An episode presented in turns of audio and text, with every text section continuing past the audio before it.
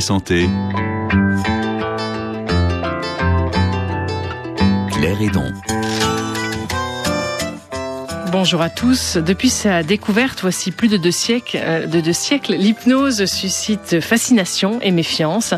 Cet état modifié de conscience que nous traversons spontanément plusieurs fois par jour au cours de moments de rêverie est aujourd'hui un outil thérapeutique reconnu pour soulager la douleur, pour diminuer le stress ou encore par exemple pour arrêter de fumer.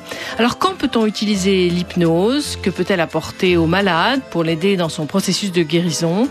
Où en est-on euh, des études sur euh, l'efficacité de, l'hypnose? Nous en parlons aujourd'hui à la suite du Forum de l'hypnose et des thérapies brèves, organisé par la Confédération francophone d'hypnose. 800 participants se sont réunis pendant trois jours la semaine dernière à Biarritz pour faire le point sur les recherches dans ce domaine. Alors on va en parler aujourd'hui avec le docteur Jean-Claude Espinoza, qui est neuropsychiatre, pédopsychiatre, psychanalyste et président de la Confédération francophone d'hypnose et des thérapies brèves. Et si vous souhaitez participer et poser des questions, appelez-nous au 33 1 56 40 18 22.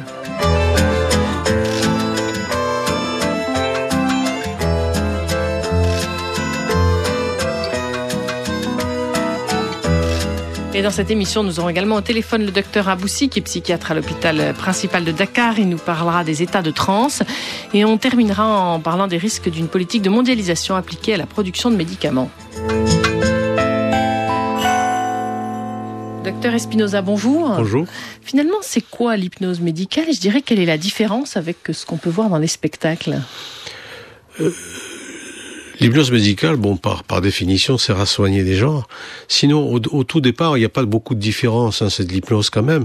La seule différence entre nous, qui sommes des gens modestes, entre guillemets, et les hypnotiseurs de foire, qui veulent faire, veulent faire croire un pouvoir qu'ils auraient quelquefois reçu de parents, du ciel, tout ce qu'on veut. Et puis c'est tout. Mais il n'y a pas de... Et en plus de ça, il n'y a pas de manipulation au sens... Euh, éthique du terme. Nous, on manipule les gens, il faut le reconnaître, parce que c'est un reproche qu'on fait à l'hypnose. Mm. Mais simplement, cette manipulation est éthique, c'est pour le bien du patient. L'hypnose de foire, ce sont des gens, euh, je veux le dire, qui sont souvent très compétents hein, au niveau hypnose, mais c'est que du spectacle, et ils cherchent à faire que du spectacle. Donc on n'est pas dans le même monde, entre guillemets. Et en l'occurrence, on est plus dans la manipulation, dans le spectacle. Alors oui. Voilà. Et quand est-ce que vous utilisez l'hypnose? J'ai dit que vous étiez neuropsychiatre, pédopsychiatre, psychanalyste. Alors quand est-ce que vous l'utilisez? Alors en tant que neuropsychiatre, sur la dépression, bien sûr, sur le stress, sur tout ce qui était phobie, addiction, chez les enfants, c'est les énurésies, les, troubles scolaires. Ça, on parle beaucoup de d'enfants hyperactifs. Moi, en 30 ans ou 40 ans de, de travail, j'ai jamais vu un hyperactif parce que j'y croyais pas, tout simplement. Mais l'hypnose donne d'excellents résultats là-dessus sur les cauchemars des enfants. Et donc l'hypnose marche entre guillemets sur les enfants? Ah oui, au contraire, mieux que chez les adultes, parce que les enfants sont déjà quasiment dans un état hypnotique permanent. On les voit jouer, ils font comme si constamment, comme s'ils faisaient s'ils étaient Word. Donc l'hypnose, c'est extraordinaire. Comment se déroule une séance? Ça dure combien de temps, en fait, à peu près? Ça va euh, minimum une demi-heure à une heure.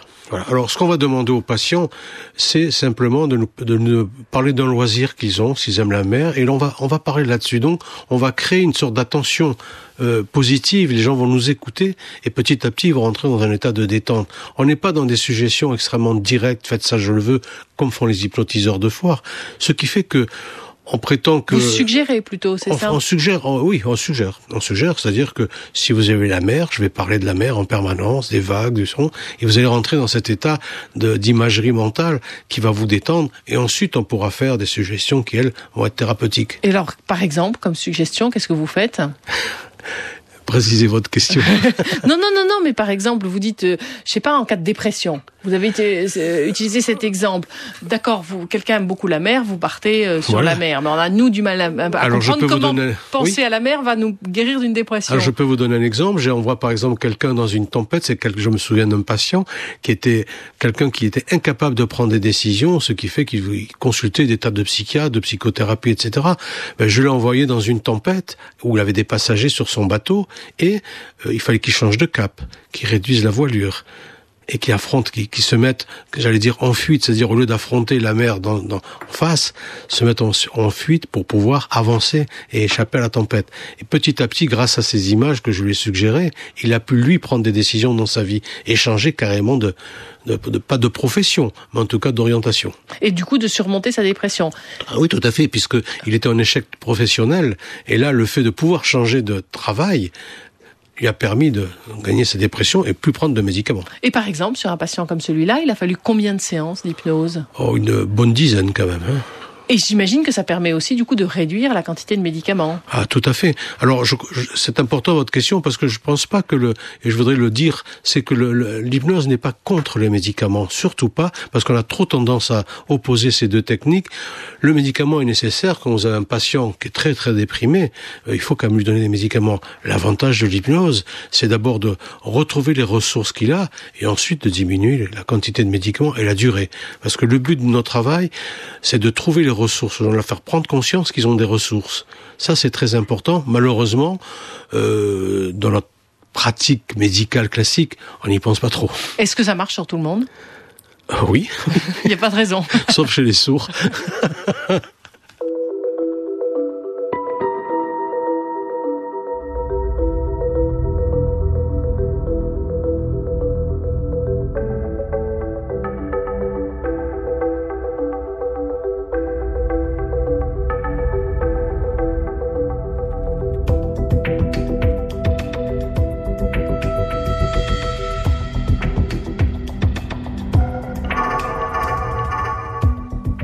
Pauline Mocor est allée dans le cabinet du docteur Jean-Marc Benayem, qui est médecin généraliste, qui pratique l'hypnose depuis une trentaine d'années. Il travaille essentiellement sur les addictions, mais aussi d'ailleurs sur les douleurs chroniques, les phobies par exemple. Il a créé il y a dix ans le diplôme universitaire d'hypnose médicale à l'hôpital de la Pitié-Salpêtrière à Paris. Alors Pauline Mocor a assisté à une séance d'hypnose collective avec cinq femmes qui venaient pour un sevrage tabagique. Et je dois dire d'ailleurs qu'elle nous a dit qu'elle avait eu du mal à lutter pour ne pas sombrer dans le sommeil. Le docteur Jean-Marc Benayem commence par demander à une patiente sa motivation. Pourquoi voulez-vous arrêter de fumer? Parce que j'en ai marre de fumer, et puis euh, parce que j'ai des enfants, et puis euh, j'ai peur qu'il m'arrive quelque chose. Je fume beaucoup, je trouve que je fume beaucoup, donc... Euh, Combien? Un paquet passé. Ah, 25 par là Oui. Voilà. Et mais pourquoi l'hypnose? Eh ben Parce que j'ai des amis qui l'ont fait, puis j'ai vu sur la copine de ma sœur, donc ça a fonctionné, donc j'ai dit pourquoi pas vous, vous avez fait d'autres démarches Alors, il y a trois semaines, j'ai fait de l'acupuncture. Mais euh, j'ai fait pendant une semaine, ça marchait. Mais euh, par contre, je mangeais beaucoup. Alors, j'ai tout de suite arrêté, j'ai repris ma cigarette et hop, j'ai une fille qui est un petit peu euh, forte, donc je fais très attention, ah, mais... Euh, on va bon, travailler. Après, ça aussi, c'est une bonne raison pour se revoir. Si vous dites, bon, ça va, je fume plus, mais je suis un peu... Euh, avoir envie de me remplir, ça, bah, vous venez. D'accord. On vous met dans un groupe comportement alimentaire. D'accord. Et pour ma fille, pour... Âge elle a 10 ans, mais elle fait 78 kilos. Bon, c'est vrai qu'elle est très grande de taille, mais elle aime grignoter, voilà, elle s'ennuie. C'est l'ennui, à mon avis, qui fait ça. Donc, placard, frigidaire, bon, c'est vrai que j'achète presque plus rien, mais bon, c'est ça. Alors je suis constamment derrière elle. Mais on peut faire une, une, une séance avec vous deux. D'accord. Toutes les deux, oui. Ah d'accord, ok. Allez, on va travailler ça.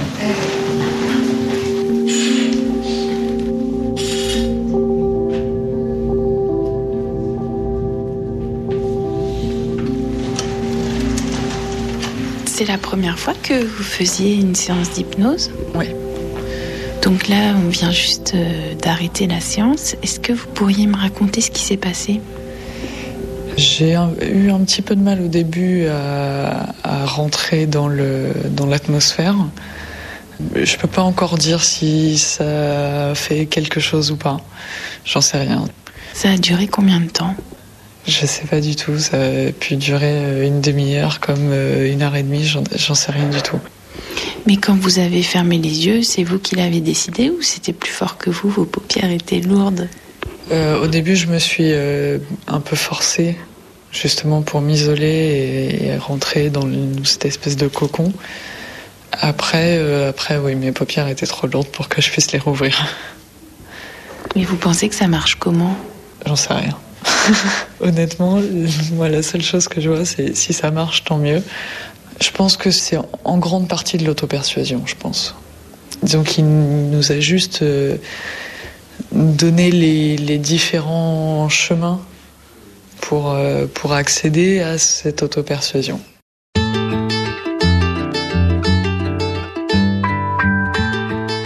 Priorité Santé, Claire Edon. Aujourd'hui, dans Priorité Santé sur RFI, nous parlons donc de l'hypnose avec le docteur Jean-Claude Espinoza, qui est président de la Confédération francophone d'hypnose et des thérapies. Bref, j'aimerais bien votre réaction, docteur Espinoza, à, ce témoignage d'une patiente qui se demande un peu justement, ça marche comment finalement? Oui, alors c'est, je vais vous faire un aveu qui va pas plaire aux gens. L'hypnose ne fait pas arrêter de fumer. Ah comme l'acupuncture ou comme une autre. Je crois que c'est cette patiente a dit l'auto-persuasion. Je crois que c'est la propre volonté de la personne qui fait que elle va arrêter de fumer. L'hypnose va l'aider en traitant le stress. Hein. Elle a d'ailleurs dit qu'au niveau de la l'acupuncture, elle a mise à grignoter. Il est évident que si elle grignotait, c'est qu'il y avait derrière, il y avait tout à fait autre chose.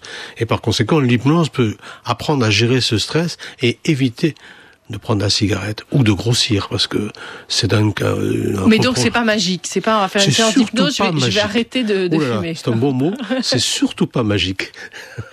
euh, en présentant ce, ce, reportage, il a dit Pauline Mocor dit qu'elle a failli s'endormir, mais mais l'hypnose c'est pas du tout du sommeil. Non, non, non. Simplement c'est un état de relaxation. De relaxation, de de d'état de modifié de conscience. Vous savez, moi je suis neurologue et j'ai fait des électroencéphalogrammes à des patients sous hypnose et euh, ils avaient un tracé d'éveil lent ils sont en activité, ils ne dorment pas. Hein. Ça, c'est très important. C'est vrai que le mot hypnose a été, a été inventé par James Braid, un chirurgien anglais, il y a très très longtemps par analogie à hypnose et sommeil. Et depuis, on pense que c'est du sommeil. Mais vous savez, quand vous faites des préparations de sportifs à la compétition ou autre, il faut qu'ils soient éveillés. Donc ils ne dorment pas. Elle demande quand même à la fin, justement, c'est cette patiente qui a participé à cette séance d'hypnose. Elle se dit, mais je sais pas très bien comment ça marche. Mais est-ce qu'on sait un peu comment ça marche? Non. Non. non. Mais c'est bien ça l'intérêt des recherches. On a, on a, il y a des recherches qui ont été faites. Hein, justement, à Biarritz, il y a eu euh, pas mal de. Il y a le professeur Nakache qui est un spécialiste des neurosciences. On a eu le professeur. Euh, euh, Marius Fémonville, qui est professeur à Liège, etc. Maintenant, on sait qu'il y a des zones du cerveau qui s'éclairent à partir du moment où on pense simplement un mouvement. C'est pas du tout un mouvement. Le simple fait de penser, il y a des zones du cerveau qui s'éclairent. Par conséquent, ça valide un petit peu notre travail à nous, qui sont plutôt des pragmatiques. Hein. Mais, mais donc, c'est pas l'hypnose, c'est pas un placebo. Il y a bien quelque chose qui se passe. vous savez, euh, le placebo, c'est aussi de l'hypnose. donc si, donc l'hypnose, c'est un placebo, vous diriez? C'est pas, non, non. Je crois que le mot placebo est très mal euh, écouté en France. On pense que c'est une, une, invention, mais le placebo, c'est intéressant, ça marche très très très bien, vous savez. Mais c'est aussi de l'hypnose, et on sait aussi que c'est la conviction que ça va marcher. On me donne un médicament, donc je vais être soigné. Bien sûr, bien sûr. Mais on, a fait des expériences justement de neurosciences en donnant des placebos, et ça a très bien marché aussi. Parce qu'on pense que ça va guérir. On a Mohamed qui nous appelle de Bamako au Mali. Mohamed, bonjour. Bonjour. Nous vous écoutons, vous aviez une question à poser euh, au docteur euh, Espinoza. Oui, c'est ça. Moi, je suis Mohamed Diallo, étudiant en 7e année de médecine Oui, c'est bon, nous vous écoutons. Nous vous écoutons. Ma, question, c'est de savoir quelles sont les contre-indications liées à, cette pratique euh, médicale? Est-ce que c'est dans tous les cas qu'on peut pratiquer cette euh, pratique Alors, merci beaucoup pour cette question d'un étudiant donc en médecine qui est à Bamako au Mali, docteur Espinoza. Est-ce qu'il y a des contre-indications à l'utilisation de l'hypnose ou tout le monde peut en faire? Euh, Tout le monde peut en faire. Simplement, je pense que la question de cet étudiant en médecine est intéressante. Je crois que la contre-indication à l'hypnose, c'est soi-même. C'est-à-dire que je pratique l'hypnose, je soigne par exemple la douleur ou je fais des analgésies, mais je ne suis pas anesthésiste. Je soigne des bègues, mais je ne suis pas orthophoniste. La seule contre-indication, elle est là. C'est tout. C'est-à-dire, on, doit utiliser l'hypnose comme un outil dans sa propre pratique médicale. C'est ça, ne, pas sortir de sa pratique médicale euh, pour, euh, pour pratiquer. Mais est-ce qu'il n'y a pas des gens qui sont vraiment réfractaires à l'hypnose, sur qui ça ne marche pas? Non, non ce qui marche pas, c'est lorsqu'on fait une hypnose qu'on appelle une hypnose formelle, avec des suggestions extrêmement directes, où là, il y a une, sorte de toute puissance, et il y a des gens qui acceptent pas d'être commandés. Mm. Nous, c'est quelque chose qui est extrêmement doux. Vous savez, pour, pour comparer un tout petit peu d'une manière un peu sauvage, on peut penser que l'hypnose ericksonienne, celle que je pratique, et qu'on pratique surtout en France, c'est une, sorte d'hypnose maternelle. Alors que l'hypnose formelle, ça serait paternelle avec des ordres, des, des suggestions très très directes, qui sont acceptées ou pas. Quels sont les pays qui pratique l'hypnose Est-ce que ça se pratique un peu partout dans le monde? Ah oui, oui, oui, oui, oui, bien sûr, bien sûr. Vous avez euh, l'Allemagne qui est un des plus importants. Les, toute l'Europe, hein, de toute façon, les États-Unis énormément. Euh, je suis allé en congrès euh, aux États-Unis, il y avait quand même 7000 personnes. Donc et ça, ça, et ça ah se pratique de plus en plus. Ça se pratique de plus en plus. Je pense que nous, la France, qui avons inventé l'hypnose, entre guillemets, nous sommes les plus en retard. Euh, Est-ce que, hum, en général, vous l'avez dit, hein, pour une dépression, par exemple, il a fallu une dizaine de séances nécessaires. En général, c'est ce qu'il faut, 10 séances, ou ça dépend complètement de la pathologie? Ça dépend de la pathologie. Même une, même une dépression, euh, il y a des dépressions qui sont très lourdes. Et bien sûr, il ne faut surtout pas surtout pas penser que ça en dit, vous avez dit le mot, c'est de la magie. Non, c'est pas de la magie. Euh, il faut quand même beaucoup de temps. Il faut beaucoup de temps. Euh, et, et, les séances se déroulent à chaque fois du coup de la même manière À peu près de la même manière, c'est-à-dire qu'on utilise ensuite ce que nous a dit le patient. Pendant la semaine, il s'est passé quelque chose à la suite d'une première séance, et on va utiliser ça pour créer une nouvelle séance. C'est pas stéréotypé. Hein. Dans des personnes qui ont vécu des traumatismes, des choses très difficiles, est-ce qu'elles revivent le traumatisme au moment d'une séance euh... d'hypnose? elles revivent en permanence. C'est pas l'hypnose qui va les faire revivre. Vous savez, j'ai travaillé, moi, à Vaison-la-Romaine au moment des inondations, puisque j'étais sur place. Les gens n'oublient pas. Quand vous êtes victime d'une agression, d'un viol, d'un accident, d'une catastrophe naturelle, vous n'oubliez pas. Donc nous, on n'essaie pas de faire revivre parce que c'est constamment présent. Par contre, notre travail en tant qu'hypnothérapeute, c'est de travailler sur l'émotion. On leur fait oublier l'émotion négative, mais on leur on fait pas oublier la scène quand vous avez été victime de quelque chose de grave dans votre vie, vous n'avez surtout pas envie d'oublier. L'hypnose est aussi utilisée dans certains hôpitaux, entre autres par exemple pour des opérations chirurgicales. Ça permet quoi D'éviter l'anesthésie? Ben ça, ça permet d'éviter l'anesthésie dans certains cas. Ça permet aussi de diminuer la quantité de médicaments. Le professeur Fémonville, qui est professeur d'anesthésie à Liège, fait de l'hypnosédation, elle ajoute des médicaments et de l'hypnose, mais elle diminue considérablement les médicaments. Ensuite, à Genève, par exemple, dans un service d'oncologie infantile, c'est des enfants qui ont des anesthésies multiples, multiples. On évite ces anesthésies grâce à l'hypnose. Mais alors justement, quand c'est quand on utilise l'hypnose au moment d'une opération, est-ce que le patient il risque pas de se réveiller au milieu de la séance? Euh, de toute façon, l'anesthésiste est là, il faut qu'il pratique l'hypnose. Il se réveille pas puisqu'il ne dort pas. Hmm. Vous savez, euh, j'ai un exemple. On peut le maintenir en hypnose tout le temps de l'opération. Ah, oui. ah oui, tout le temps. Tout oui, tout vous avez listé un exemple. Un exemple très amusant. C'est un, un, anesthésiste qu'on a formé, euh, donc à Biarritz, et qui a été appelé pour euh, anesthésier un patient qui avait une tumeur à l'oreille, une grosse tumeur, et il lui a fait ça. Et puis au bout d'un moment, le, le patient s'est agité et l'anesthésiste qui débutait a voulu lui mettre un produit. Et sous la, la, la scène est filmée et sous le, le, le, drap, on voit le bras du, le doigt du patient dire non, non, non, non, non. Donc il était toujours. Euh... Bien sûr. Et à la fin de la séance, il a dit alors qu'est-ce que j'étais bien, j'étais au ski, c'est formidable. Alors que son opération est extrêmement douloureuse. Et donc on, a, on ne sent absolument aucune douleur. Non, c'est pas une anesthésie. On coupe les, les, les, les réseaux de la douleur. On ne va pas comparer les choses, hein, attention. Euh, est-ce que euh, vous arrivez, est-ce que ce soit, je dirais, une pratique qui soit reconnue euh, en France? C'est-à-dire, entre autres, est-ce que c'est vos séances d'hypnose, par exemple, sont-elles prises en charge par la sécurité sociale? La seule indication prise en charge, c'est la douleur. Voilà, ça, ça fait partie du, de la sécurité sociale, on accepte. Sinon, le reste du temps, non. Sinon, Malheureusement, non. Et, vous cherchez, vous, vous cherchez à ce que ça le soit oh, oui, oh oui, oh oui. j'ai déjà écrit à Monsieur Accoyer, j'ai déjà écrit à Monsieur Xavier Bertrand. Malheureusement, euh, je l'ai très poli, effectivement, mais il n'y a rien qui bouge. Comment cette technique est, est perçue par le monde médical? On a de plus en plus de, de, thérapeutes, enfin de médecins qui viennent à l'hypnose. Euh, dernièrement, on a fini la formation justement du tout le personnel du pôle mère-enfant de l'hôpital de Bayonne, c'est-à-dire les, sages-femmes, les puricultrices, les médecins anesthésistes en, en, pédiatrie. Et non, on a de plus en plus de gens, à Rennes en particulier, qui sont très largement en avance sur tout le monde. Pratiquement tout le personnel est formé à l'hypnose. Et alors, ils ont des résultats extraordinaires. Docteur Jean-Claude Espinoza, on se retrouve dans trois minutes après les informations, donc toujours pour parler de l'hypnose. Et vous pouvez bien sûr continuer à nous appeler au 33 1 56 40 18 22.